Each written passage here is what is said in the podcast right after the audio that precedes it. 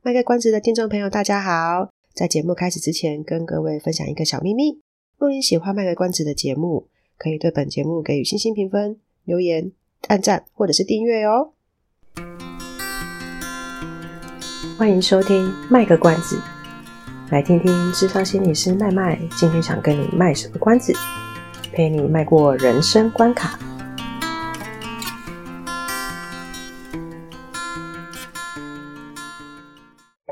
众朋友，大家好，我是麦麦。大家好，我是阿猫喵。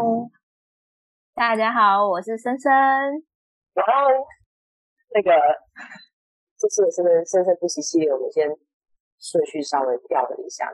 上一集我们就先抽了一下塔罗占卜，大家还记得自己抽到的结果是什么吗？啊，没有听上一集直接跳这一集的也没有关系，我们就先进入这一集的主题。啊，你们听完有兴趣可以再去做。好，所以我们到底要讲什么主题嘞？我们上一集讲到的是先算一下，就大家可能对哪类事物比较容易沉迷嘛？对，对，对，沉迷还算是没有到很严重的状态，对吧？还有得救吗？医生，我还有救吗？有，有得救，有。什么叫都不可以救了？也不用，也不不能救啊，就比较困难啊。什么叫做不能救，或是比较严重的？我的网络还在吗？我刚才在想说，是有人要讲话吗？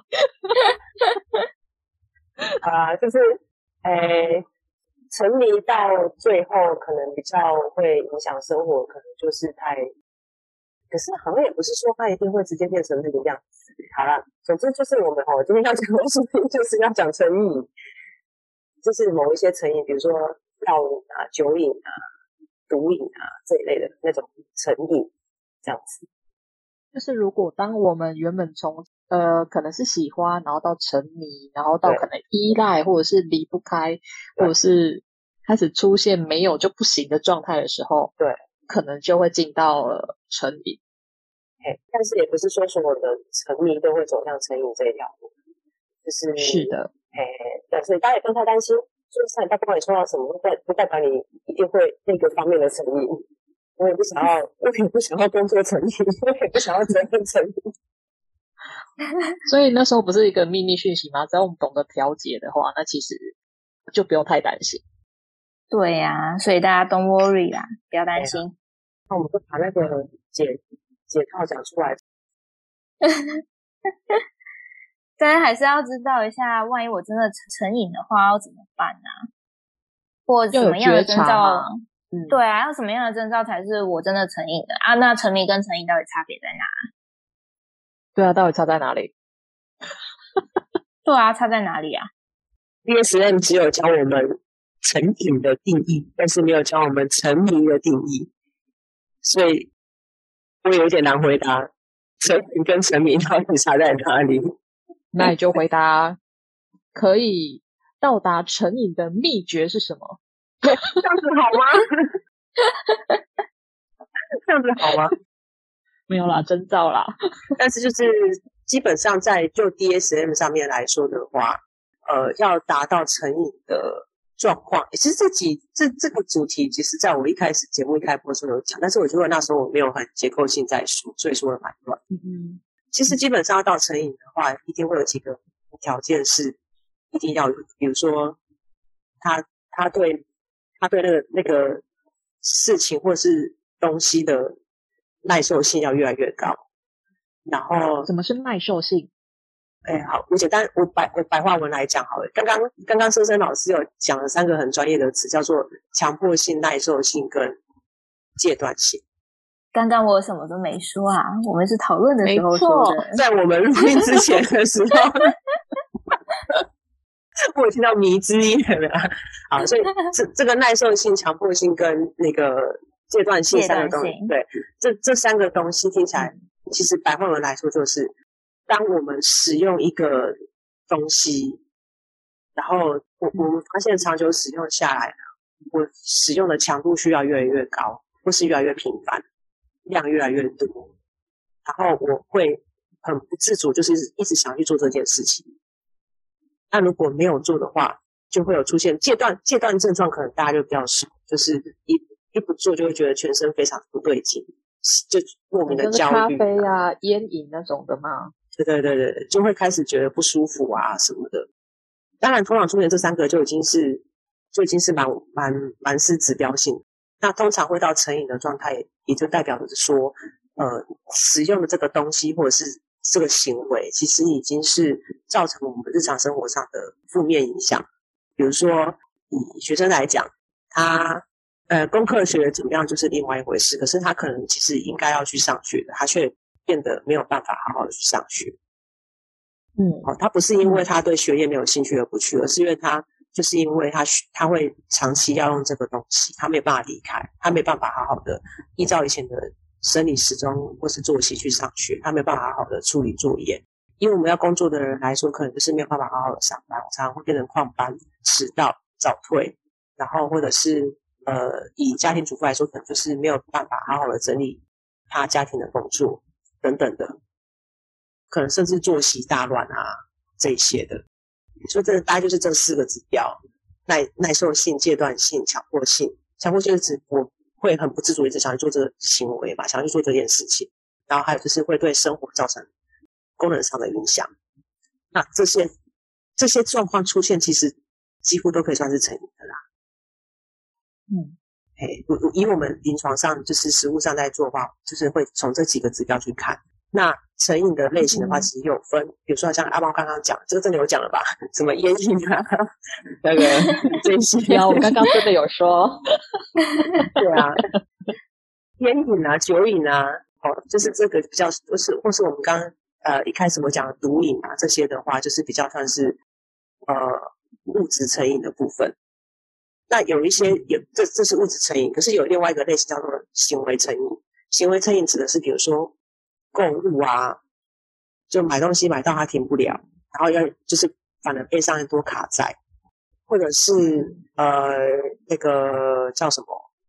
呃一直赌博，赌博赌博其实算是行为成瘾，或者是呃现在比较大家比较有感的就是网络成瘾，或者是手机成瘾，对，嗯，成瘾，可是网络成瘾跟手机成瘾这个目前我们的 DSM 还不。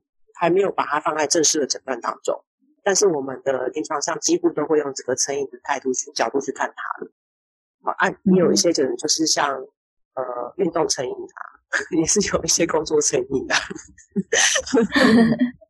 哎，这这就是比较算是行为成瘾的部分。啊，那个跟强迫症又不太一样，它的指的强迫性的行为跟强迫症的那种是不太一样，大家要有点区分，因为强迫强迫症它虽然有一点好像是。他不做会受不了，他需要提高那个强度或什么的。可是他的那个形成的概念还是有点不太一样啊，好累哦！突然想好正经的一段话。那我好奇呀、啊，就是.呃，成瘾就是什么样的原因会造成成瘾？呃，我最近在看一本书，然后我还没有看那本书之前，我会认为。通常会造成成瘾的状况的话，大概就是可能过去有一些创伤，或是有一些东西没有被满足，主主要是可能比较多是因为创伤的关系，或是或，或是说他太习惯用某一件事情来舒缓他的压力。比如说我呃，我本来觉得工作压力很大，然后我觉得每天喝一点酒，好像可以让我觉得心情比较轻松一点，所以我就每天喝一点，每天喝一点，每天喝一点。然后呢，结果就我们刚刚讲耐受性、强迫性嘛，所以就是嗯，每天喝一点喝一点，我忽然不知不觉的，你的酒越喝越多，浓度越来越高，从一般啤酒的三点五趴变成九趴，变成葡萄酒十二趴，可能变成是那个 S O whisky 这一类的，最后变高粱，嘿，直接灌。就哎，好像就是那个浓度越来越高，然后那个剂量也越来越高。以前只可能只是喝一小杯，现在可能直接是采管的，就直接就斤斤两个呃不不是斤两高粱直接就整个就是整一碗就可以把它干掉这样子。哦，有这种状况，那想必可以知道嘛？用这么高的剂量的话，我工作一定是我可能隔天就会状态很不好嘛，就没办法上班嘛。那他就会陷入那个循环。我刚为什么讲这个啊？哦，成瘾的原因对，所以 他通常会是因为就是可能小时候，尤尤其是以这几年很流行的创伤知情的概念来讲的话，通常就会觉得说，他回推回去，他小时候其实是有一些创伤事件，或是说他现在可能有一个蛮大的压力源，可是他的情绪调节的方式，他采取的是一个比较是依赖物质的使用。嗯，那可是在我看了这本书之后，我到底看了什么书呢片，尾会告诉你。因为我看了这本书之后，发现其实有一些东西，它并不见得是我们的人生有什么样的很大的创伤，或者是有什么很大的压力压力源。对，可是是一些流程的设计，使得我们逐步的跳入那个陷阱吗？对，它其实有一点是透过一个行为增强的一个概念去设计那个流程，让我们的行为变成说，我们使用那个东西或者使用那个行为的。的的那个那个行为被增强，所以我就会，因为我被增强，一定是正增强嘛。我我做这个行为，我觉得我得到奖励，所以我就一直不断的从事这个行为。像网咖那种吗？呃，就是有点类似像网络游戏那样子。网络游戏它的设计，它可能有时候，呃，它的设计就是类似像行为增强的概念。我做了这个行为，我得到正增强，正增强一定是我的大脑觉得感觉到快乐跟舒服嘛。所以我就会为了要得到这个快乐跟舒服，嗯、我就会不断的从事这个行为，因为有好处。对，有有你说有成就感啊，哦，或是觉得啊我被我被奖励了啊，我我很厉害啊等等的，然后他就不断的从事从事从事，就养成了这个耐受性跟这个强迫性的部分。嗯，那可是当长久之后，长久之后，我觉得我的。开心的来源只透过这个的话，它就可能会变成是阶段性。我不做，我就觉得我的快乐的泉源都没了，所以我不做，我就觉得全身不对劲。你今天一断我的网络，你叫我离开我的游戏一下子，我就觉得很崩溃，我的人生就没了。对，我我的我的世界，我的什么都在那个游戏里面，这样子。那会不会有点像是我想要从成瘾的那个行为里面去找到？一些需求呢，去满足我的一点需求。我觉得大多数都是为了感觉到快乐啦。不管是从从创伤知情的概念去看，或者是像这种科技的这种一些物品的使用，它其实给的都是让我们的大脑感觉到我快乐。它取代了我们原本大脑本身就会释出的多巴胺的那个东西。嗯嗯，其实我们人体本身它都会有一种。很协调的，就像那个调节的牌一样。上一集如果大家有听的话，就像调节的牌一样，它会帮我们去平衡那个多巴胺的分泌。那我们会从事很多不同的事情，去让我们得到多一点的多巴胺。可是，是可是当我今天从事这个事情，嗯、不管是毒品也好，或者是酒也好，或者是吸烟也好，或者是网络游戏也好，嗯，我如果从那里面得到的多巴胺，觉得是我的比我的大脑来的还要多，那我当然就会想要。做这件事情多一点嘛，就像我们如果有一个工作薪水比较好，做的事情是一样的，我当然也会想要跳槽到那边去嘛，所以是一样的道理。嗯、对啊，可是因为人体自己会平衡，所以当做了那件事情之后，我们的大脑多巴胺分泌比较多了，大脑会发现说，哎，我今天的多巴胺分泌的量好像不太一样，怎么比平常还要多？所以它就会降低它的多巴胺分泌的量。所以呢，是不是我就会觉得我的多巴胺不够了？对，我就要做更多的、嗯、更高强度的这个行为，来获得让我满足、可以得到一样满足感的那个多巴胺。然后这个就都就会不断的陷入这个循环，因为大脑就说：“我怎么还是分泌那么多？”然后又减少这个分泌的量，然后我就觉得我，所以它会越分泌越少吗？对。对，没错，所以才会使得使得那个行为不断的一直拉高、拉高、拉高，因为我还是希望可以达到那个量来让我感到满足，这就是耐受性的行，这就是所谓的那个使用强度拉高的一个背后的原理，就是这样子来的。哦，那我有问题。哎，是，请说。刚刚说的是我做一个东西，然后我得到高强度的多巴胺，所以身体才会有启动这个调节嘛。哈哈。哎，那如果今天。好，你先说吧，你先说。好，那如果今天我是做好几个，就是比较小强度一点的快乐的事情，那这样多巴胺还会启动说，嗯、啊，今天好像分泌太多了，今天的总量分泌太多了，所以我要调节少一点，会这样吗？呃，比较不会，因为刚刚这样讲的行为，通常那种，比如说像是那种科技游游戏的设计，或是那种就是毒品啊那种的，它会让我们瞬间得到量是比较多的。可是为什么我们平常不会有成瘾的状况？就是因为我们其实是分散，我们就是每天，其实就是有点像我们平常讲，每天点小确幸。嗯嗯，每天点小确幸。那它那个东西不间断，其实行为行为治疗它，但是行为治疗我必须讲，我这个原理会讲啊，但是实际上叫我做有点难。它的原理就是说，我就是间断性的给你一些奖励，然后让你感到满足。嗯，对，然后我就会持续去做这个行为。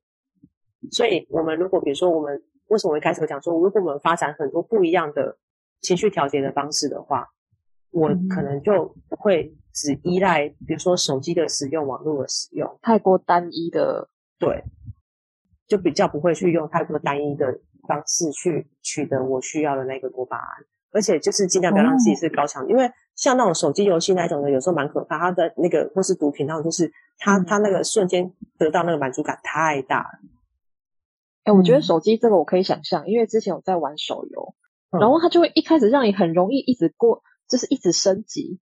一下子就四级、六级，然后十几级，然后你无论做什么事情，它都给你好多奖励。你只要再过个几关，对他就再给你奖励，你就会一直一直玩下去，然后就快要天亮了。没有错，对，真的。可是你觉得你那时候是因为压力大关系吗？我那时候就是想要休闲，你知道吗？对啊，对啊，想要自由。对，反而反而被那个游戏给制约了。对，所所以你真的，我真的沉迷过一阵子，我觉得太痛苦，因为它影响到了我的白天。对啊，所以你们说，哎，那个成瘾的原因是什么？我我看了这本书之后，我突然觉得，它好像不见得全部都是因为压力源太大，或者是过去有什么创伤事件，而是这个东西的设计，它就是很贼，它设计让我们觉得说，哇，我一开始可以从直接就，哇，一下跳到四级，一下跳到六级。一下跳到十级，哇塞！我真的好棒棒，我好厉害，我就得到成就感。真的，对啊，一直给你金币，一直给你金币，没有错，真的。所以我就会更想要在那里面得到我的那个正向的回馈，让我可以就是大脑再继续释放多巴胺，太爽，真是到高潮啊！真的，就比比工作还要来的容易取得。那种成就感，对，工作还要被老板骂，游戏死掉，对啊，游戏死掉，我再等了几分钟就有一条命了，我干嘛还在那边？要不是我更阿莎力一点，我直接氪金，我就有一条命。没错，或者多看几个广告就可以继续玩了。对啊，对啊。以上是我们这次的节目内容，谢谢您的收听。如果您喜欢我们的节目的话，欢迎订阅我们的节目。或是到粉丝专业路上有个心理师追踪暗赞。若您对节目有任何的想法，欢迎留言让我们知道。下次再见，拜拜。